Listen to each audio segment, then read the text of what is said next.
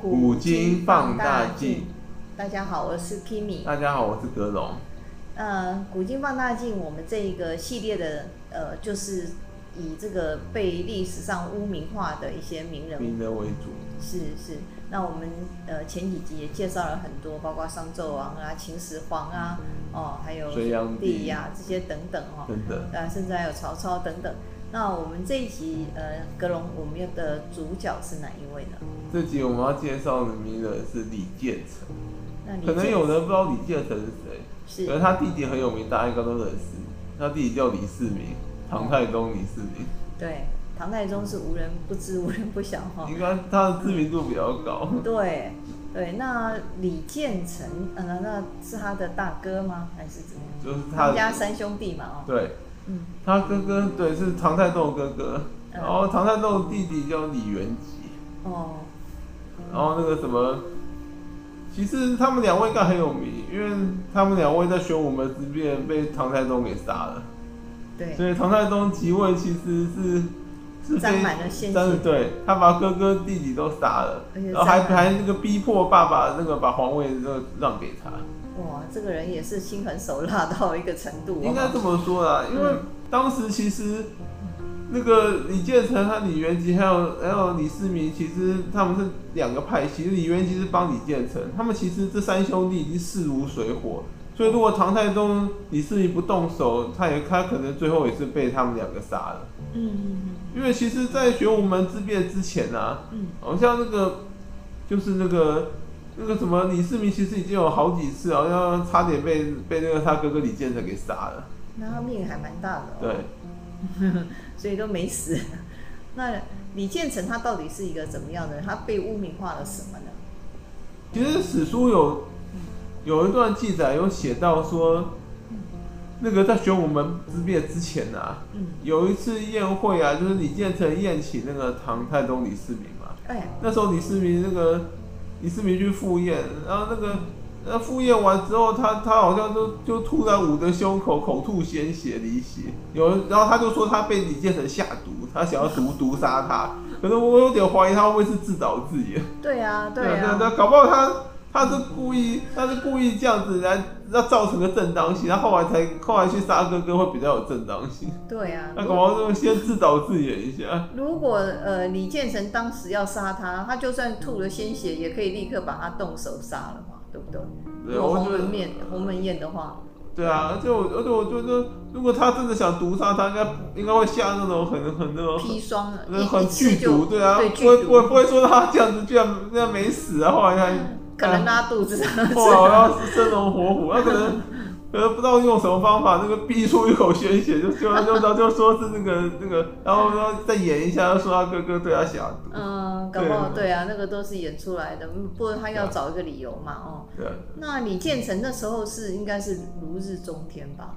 对，他那时候因为他那时候太子，就是说太子啊，李渊如果那时候突然死的话，就他就他就可以继位了，就按照正当性他继位，所以说那个。其实反正就是当时历史上很多这种事啊，兄弟争皇位啊，都是非常的那个血对腥，啊，对啊，对对，叫做手足相残嘛，哦。对啊，为了这个，因为皇帝只有一个位置，大家对啊都要争的时候，就会什么手段都使得出来啦。对啊，所以其实皇位严格来说其实是红色，都只染满鲜血。真的，真的。对啊，对啊而，且对啊，都是杀自己的一个手足啊，或者是呃，或者是亲亲戚啊呀、然后我上一集提到那个隋炀帝也是啊，我觉得他哥哥杨勇会被废，应该是被他陷害。对然后，然后那个，然后后来呢，他都被废了，废为庶人了。那个后对来，他没有危险。后来对隋炀帝杨广几乎还是不放过的，后来是私下把他给杀了。对，对啊，因为就觉得他活着会对他是个威胁。嗯，只要是活着，他就我寝们食难安我啊。们现在也有这种事啊，是啊，是啊，对啊， 对啊对啊对啊屡见不鲜啊。真的。对啊，那那那个李建成可不可以再介绍多一点他可的以啊一些生平？嗯，李建成他就是那个嘛，那个那个唐太宗李世民的哥哥。嗯，然后呢，按照正史记载说他是个什么桀骜难驯，然后呢什么终日沉迷于酒色，然后呢什么无才无能之人。这么烂啊？怎么这个这是史书上嗯史书这个史书怎么来的？我我那当然我觉是得李，世民对我觉得继是位的时候给他写对上去的、李世哦。民可能想要掩饰自己那个玄武门之变那个污点嘛，因为这是他嗯一大污点。他那时对候好像还千方百计想要把玄武门之变从史书弄掉，然后好像后来没有成功，所以还是留下这个记载， 嗯就是他是杀杀杀兄弑弟，然后逼父的这个这个记载。嗯，所以后来不管他这个皇帝当了多成功、多多贤明，终身永远有。那中贞就有这个一大污点，对啊，嗯就是没有，就是他就是要把他把他丑化成丑化这一下样之后，才能够让他比较有正当性。他为什么要为什么要杀杀哥哥啊？嗯因为哥哥就是很一个很烂，他他的意思说他怕把唐朝天下交给他，唐朝会灭亡，所以他只好只好忍痛把他哥哥杀， 意思就是这样嘛。所以他就先把他丑化再说。嗯说真的，其实李世民呃，唐太宗他是做的蛮好的哦，对唐朝的盛世。对啊，对啊，他做的很好啊。当时那个各国来朝，被尊为天可汗。对啊，那如果当时是交给李李建成的话，不知道唐唐朝会怎么样。可是历史就是改写。对，李建成应该不会做的比李世民好，因为说真的，以才能跟能力来说，还是唐太宗比较强。像那个司马光后来就有说啊，那个《新旧唐书》这两部正史里面对李建成的记载，啊其实是有很多是不符合这个真实、不符合事实的。嗯，何以见得？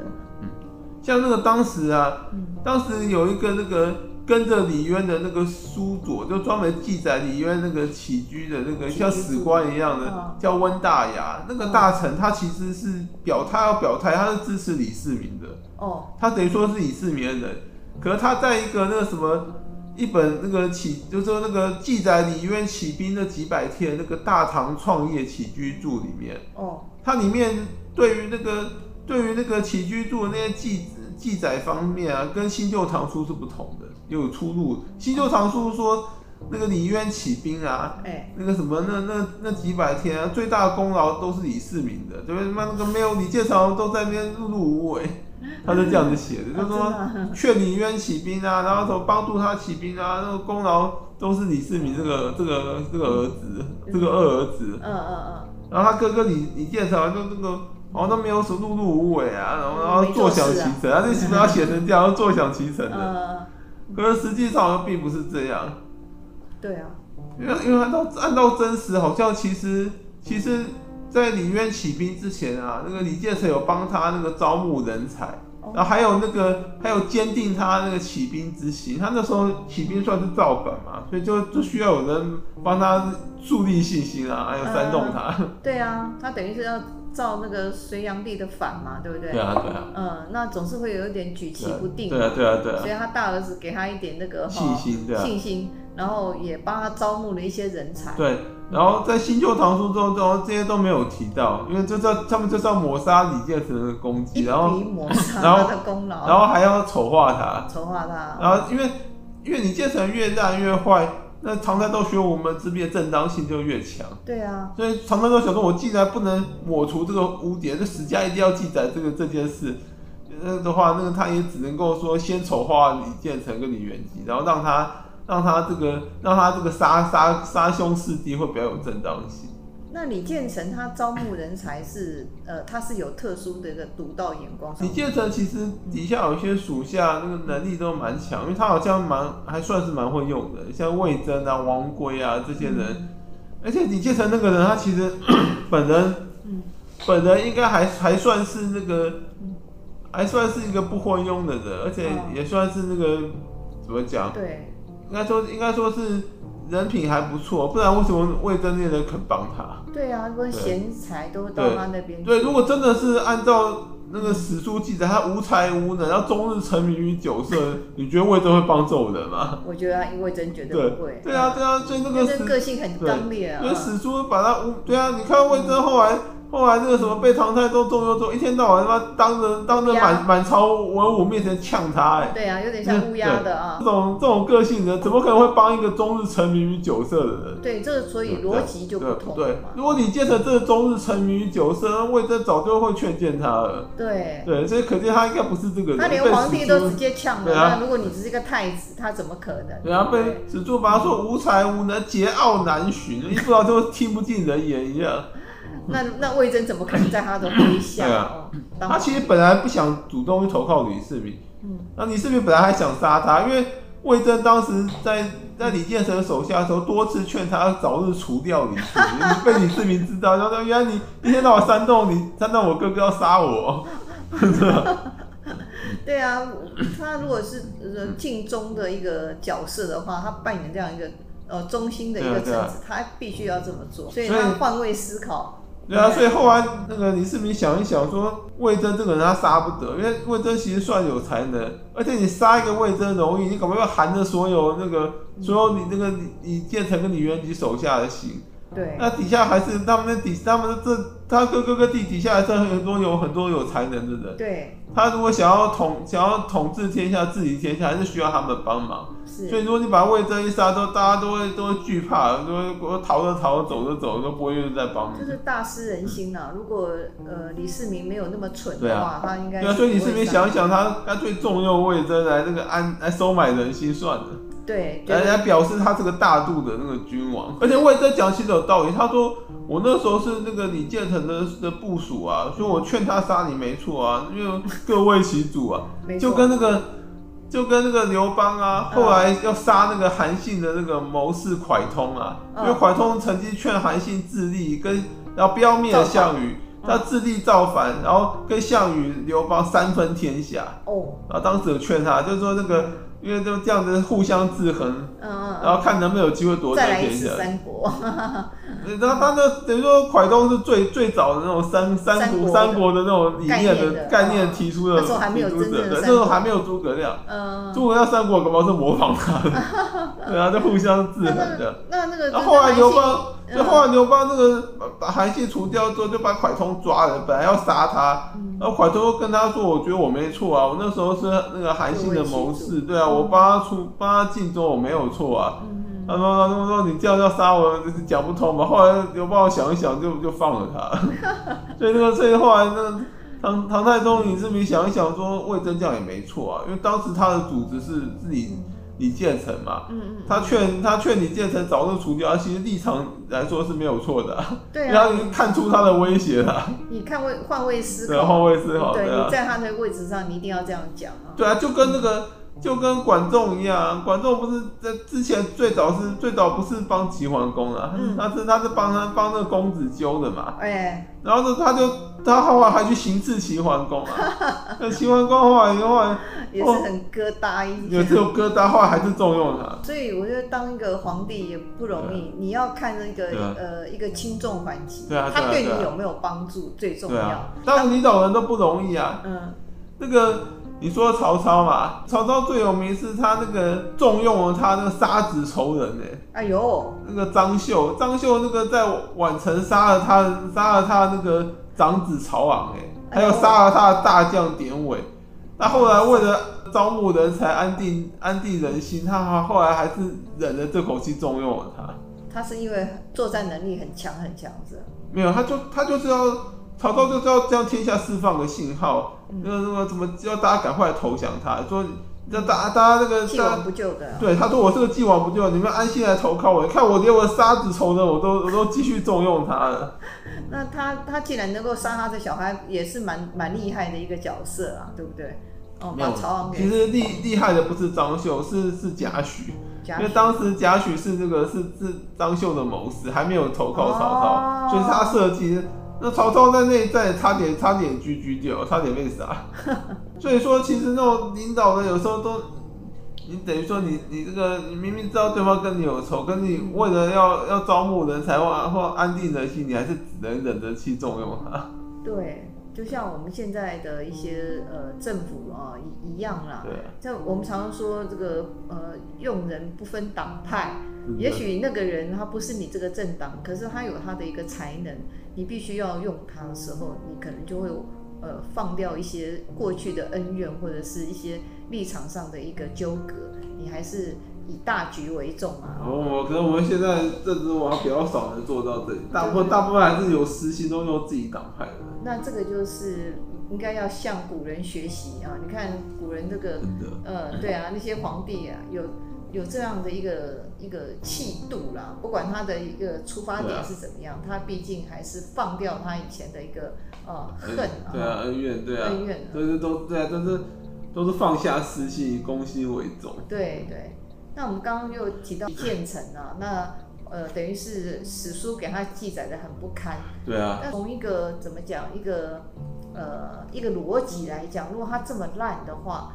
呃，李渊怎么可能把他立为太子，对，啊，而且没有废他哦，他应该对他其实，在内政方面对唐朝蛮有贡献，他好像嗯让让那个让那个其实让那个李世民跟李渊可以在前线安心作战，他帮他们巩固了后方。哦，是是，对啊，他可能作战能在力什么嗯没内有，政啊，什么嗯典章制度啊，什么经济方面，嗯他他是比较有才能的。嗯他军事能力可能当然比较差一点，没有像唐太宗李世民那么强，因为唐太宗李世民其实就是打出来的。哦，他他他其实他去他的军事能力就是那么就是那个在多次作战之后那个练练出来的，其实也算是这样，嗯，对啊。然后他手下那个那些精兵也是因为身经百战，所以当然来说，那个他的军事能力绝对强过那个嗯嗯嗯嗯强过那个李建成啊。通常来讲，你军事能力强的，好像比你内政能力强的，好像吃香一点哦，对啊，因为是靠靠那个这个对啊枪杆子出政权是啊，是是对啊，常常是这个样子对啊对啊哦。对啊，有句皇有句名言叫做“这个盛世皇帝乱世兵”啊，乱世的时候谁妈谁手上有兵啊，妈谁才是最大的。没有错，没对有啊，错。嗯，那李世民就是占了这个优势。那他在玄武门之变的时，呃，他是用什么计谋还是怎么样？他玄武门之变，其实其实李建成真的没想到他会死、欸，他那时候唐太宗很很很贼啊呀、嗯，他那时候因为他那时候跟那个跟李李建成和李元吉那个争皇位争到关键时刻，白热化嘛，嗯所以所以唐太宗李世民觉得他该动手，啊他再不动手的话，恐怕那时候会贪也没有了，嗯，因为他那时候我记得是，好，我就收到风声啊，那个嗯，马上好像要那即个位了不是，好像那个李建成跟李元吉打算在在昆明池的地方准备杀他，哦，所以他决定先下手为强，他就在玄武门准备杀他，那杀准备把他们都除掉。哦那时候他先散散播个谣言啊，哎呦说李建成跟李渊的妃子有染，啊，对，还说说李元吉跟李建成淫乱后宫啦、然后把哇他塞把他弄得沸沸扬扬，到处传这个谣言。哦哦，所以这哦这时候李渊，嗯，就很就很生有气有点不就有点怀疑，他那、嗯他那个他想说嘛，干脆找这两个儿子来问你个清楚好了。哦因哦为他们他他他当然这时候等于说他觉得头上有点绿绿的，对啊就哦，绿光照啊对对对那对还还能对够对对，忍所受以吗？他就那个什么招他们那个进这宫这两个儿子进宫嘛。哦，然后李建成跟李元吉当然觉得也听到这个传言，要他去他觉得他必须跟父皇解释清楚，不然的话还得了？啊嗯他说搞到太子的位置也没了。对，因为之前其实李建成之前就有一次差点被废，然后也也是这样。听说也是也是这个也问题是那个幕后黑手是唐太宗，哦，也是照这个摇的。不是那时候啊，嗯，有一个比较亲近那个李建成的那个大臣啊，哎突然起兵造反，啊，对，然后他起兵造反那时候好像造反前说他好像收到一堆那个什么盔甲嘛。嗯，然后那个，然后那个盔甲、听说是李建成拿去给他的，让他起兵用的。可是，可是后后人有人怀疑说是根本是李世民送的，啊就是要煽煽动他起来造反，然后然后让然后那个然后那个就可以那个牵就可以牵牵连到那个李建成，搞不好会让他太子被废。对，对，因为他这个亲近他的大那个那个武将，所以说那个什么这件事，有人说幕后黑手根本是秦王府，就是那个李就是那个李世民搞的。啊那是秦王。对哦，就李世民想要借机把李建成的太子位拿下来，那没有成功吗？对吗？后来好像没成功，因为好像后来后来李建成，后来那个李建成有部下说，你干脆就真的起来造反好了。可是啊李建成好像好像就是比较比较胆怯，没有嗯没有就没有就是没有没有那种勇气造老爸的反，就是后来就没有没有他可能担心起兵造反失败会完蛋，所以对后来他后来就比较谨慎，后来决定说。去去他老爸面前那个那个什么哭哭诉跟这个就求求饶就对了，就说说我没有干这个事，不是他拿着造米，反，拿着米。他他造反跟我无关。 嗯，后来好像后来好像里面把他骂了一顿，后来好像还也没有信了他也就没有把他太子位废掉，然后之前好像好像把他软禁了一阵，然后放出来。哦，所因为之前就有一次了，所以所以那个李建成就等于说在李死李里逃渊生面前，李渊面前可能黑了，可能就已经有有有点有点前科了，嗯所以他知道这件事之后啊，嗯，说他妈有谣言说他跟跟老爸非子有染，他赶快就只好进宫去解释。哦，结果，然后进宫的话，他们嗯总总要找个门入入宫嘛，嗯嗯，找到然后他们了决定从玄武门入宫，因为那时候玄武门的守将叫长河，嗯，长河是李建成的人，就哦他的亲信，所以李建成就跟李元吉说，我们从这里入宫，那长比那较玄武安全比较安全，对，因为玄武门的守将那个长河是我的人嘛，嗯，是他信任的人，那理理当是安全的啊，对，可是可是没想到那个长河已经被李世民收买了，啊对，那叛个啊，动，叛乱嗯啊，那个就是叛变，他被李世民收买的那个动机不知道，他可能有什么把柄，或是或是被许以重利，不知道，反正他就是背叛李建成，变成李世民的人马。好所以所以李建成一进玄武门之后，那个玄武门就被关门放了，箭的，关门了，然后他就被唐太宗李世民用用箭射死。哇，真的是，然后后来那个后来那个李元吉看李世看那个李世李建民成李建成被李世民杀了，然后他就想跑，没有，他就想反抗，他好像拿着弓箭的弓弦，然后嘛想要把那个唐太宗李世民勒死。哦，结果结果那个结果在他们打斗挣扎的过程啊，那个唐太宗那个李世民的部将就尉迟敬德啊，嗯，那他就从后面把那个李元吉杀了，对通。通解决通通掉，解决对，然后唐太宗李世民把他哥哥把那个哥哥李建成跟弟弟李元吉杀了之后啊，嗯，然后他就等于说把把持了禁，他把持了禁禁卫军禁军，嗯然后就把那个、就把就把那个皇宫里一面战，的，呃，一把皇战，宫一战，他啊在恶人先告状，跑去跟跑去跟他那个老爸李渊说，那个李建成跟李渊吉造反，已经被我杀 了。然后李渊当然知道怎么回事啊，可是那时候等于说唐太宗大权在握，大大势势已去已去，对。然后李世民就跟他说，那个老爸你休息吧，退位成大太上皇，把皇位传给我吧。他怎么敢这样讲啊？那哎等于就是要暗示他嘛，你再再不识相啊你再不点，是叫牛，把你给也把你也做了，反正我已经杀了哥哥弟弟，也不也干脆，他是他是怕弑父更难听，所以他他想说干脆用柔性的逼他退位传给我他。想过你为什么我还我活得好好的，为什么要变太上皇？对不啊对？对啊，里面很少人有什么太对上对皇，对对对对，里面很无奈，只好把那个通常历史后有太上皇，就是被软禁的那种。对，就是那个嗯等不皇及了不是就是皇位有时候会莫名莫名其妙那个什么，就就就就交到下面交到下面，对他只好当太上皇。他也是一种无奈的一种太上皇。历史上那个嗯，那个唯一大概少数不是无奈太上皇，应该大概就只有乾隆。乾隆是主动传传位，看到然后可是可是他当而且他他当了太上皇之后，还是把持着实实权，就是其实乾隆活还活着的时候，嘉庆有点像傀儡。哇，那太上皇这个对人真乾的隆我真的是过瘾哎、这个太上皇当的很过瘾，就是对就是那个几乎等于而且说那个他在位很久对啊，啊，然后爽到了，嗯，，对他会退位当太上皇，是因为他说他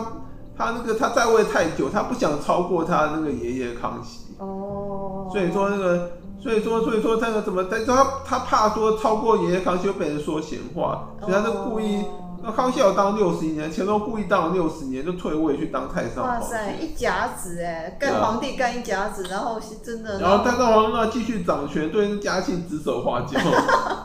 嘉以庆很无奈啊，所以历史长河中最过瘾的应该是乾隆真的对啊，最过瘾的太上皇。对对哦对，里面这种就是很无奈，是说好听的太上皇，说难听就根本已经被李世民软禁了嘛。差不多哎、对啊，李世民就说有皇位传给我，嗯，人有点像兵变威胁他，你不你你如果不传的话，搞不好搞不好性命都不保。真的真的，因为李世民搞不好狠，那那个呃搞不好心狠手啊辣，搞不好狠起来就直接那个弑父。有可能，嗯所以后啊来李世民当皇帝之后，关陇集团又比较收敛，因为因为他知道皇帝是个心狠手辣的人，他连哥 哥弟弟都敢杀，我们如果不收敛，搞不好把你灭族了，真有的，人搞找个理由把你灭族。虽然嗯，虽然他虽然李世民跟关陇集团是互相制衡，他也不敢下手太狠，因为会造成整个政局天下动荡。对因为他把关陇集团其中不用不用全灭，他把其中一个姓氏灭，搞不好都会造成天下又又不安宁。对啊，因为他们等于说互隋相，炀帝也是一个很好的例子对，啊，他们互相制衡。对啊可是关陇集团不敢惹惹惹他太甚，万一李世民那个不一不足不不管不顾了，他妈想火大了，他妈就干脆干脆那个直接那个就翻桌了。我们是翻桌，对啊这叫并斗，对的，对啊，所以所以关口集团在李世民继位的时候，当皇帝是那个期间有有比较收敛一这叫做点，相互牵制啊，嗯，还有比较收敛一点，因为因啊为前车之鉴啊，因为因为那你个要杨杨广那个关永军要逼到那个墙角，他们对最后也要反扑嘛。那所以那个李世民就让他一点点啊，是那啊他，也不敢乱来这样子。对，因为因为李世民是个狠人，他连哥哥弟弟都亲哥哥亲弟都敢杀的嗯人，然后还敢逼逼爸爸退位的人，然后这个皇帝真的不好所惹。以他上台写的那些那些史史料，应该也都是有有待商榷。对啊，就像后面的朝代把前朝灭的话，都会丑化前朝最后这个皇帝，对不，然的话，不然你干嘛灭他、如就果他像很你好讲的的，话历，史是得胜者的正那义个历书史写嘛是正义者哦书写，对啊真，的是没有错。对啊，所以我觉得李建成也也真的是被被讲的很难听哦、我对啊们今天要还说他他什一么个无公道才无能、桀骜难驯，什么终日沉迷酒食与酒色，被他写成这样。那我柯林，如果他是这样的话，那魏征怎么会在他手下？他如果是这样的话，那李渊早就把太子位置废是了。是对啊，对啊。对，那我们觉得李建成也就是功亏一李篑。建成等于就是，可能就是才能上没有呃输没有给那么唐的太杰宗出，然后那个也也不够心狠，又没有像唐太宗那么心狠。对啊，他当然也有好几次好想要除掉他，可是他好像没有做到底，对不哦、够不够心狠，常常直接直接那个新兵把门一关，然后就把他给 做了。真的真对的，呃，看起来那些对啊你看宫斗哦，真的对啊，你看那宫斗， 你看前面那个仪式说唐太宗李建成对他下毒吐血，啊那让我什么让我下毒就感觉比较 low 了。嗯，对啊，那那你那那唐太宗怎么直做？接他关直接门直接关直门接关放狗关关 门关门关兵门放变，箭， 关门放箭把他做了。真那的。什么下毒啊什么那种，那是太太 low 所了以一不点。管历史呃后来的那个唐太宗是怎么个能干，可他毕竟有这么一个很大的污点，然后真的也把他哥哥丑化的太凶了一点。那我们今天就让这个李建成也得到一些平反哦。对啊，就像史书，其实我们讲《隋炀帝肉讲一个，嗯史书上也也有也有说他疑似弑父，不知道是真的假的，说隋文帝杨坚是被他杀的。仪式哦，对，说他跟隋文帝在隋文帝病重的时候，跟那个隋文帝妃子有染，所以一不做二不休吧。然后隋文帝想要后悔了，想要把皇位传给废太子杨勇，杨勇那时候还活着嘛，哦，所以他是一不做二不休，想说干脆把他爸爸杀了。嗯嗯嗯，对啊，所以以前的太子哦，就常常会被太子其实是高危险职对业，对高危险，就是太子嗯啊，等于太子等于说是爸爸会怀疑你，然后兄弟会记恨你，对，因为兄弟都想把你弄下来才可以往上爬嘛对。对然后爸爸就会经常怀疑你会不会会不会会造他反，啊那想等不及想当皇位。对对对对对，所也以是说太子是高危险，对不对？说你说说，做不好就是你说有说这你说个爸，你说说爸爸不疼，然后兄弟也兄弟也不爱 你，这种对啊， 真的对真对的对，对呃，我们今天就是呃，让这个李建成呃的一些史史料，让他逐步的接近一点真实，对也让这个很多被污名化的一些历史人物，让我们看了重新看了他另外的一面，这样没错，啊、那我们今天的分享就就到这到边，边，谢谢大家，谢谢大家，再见再。见。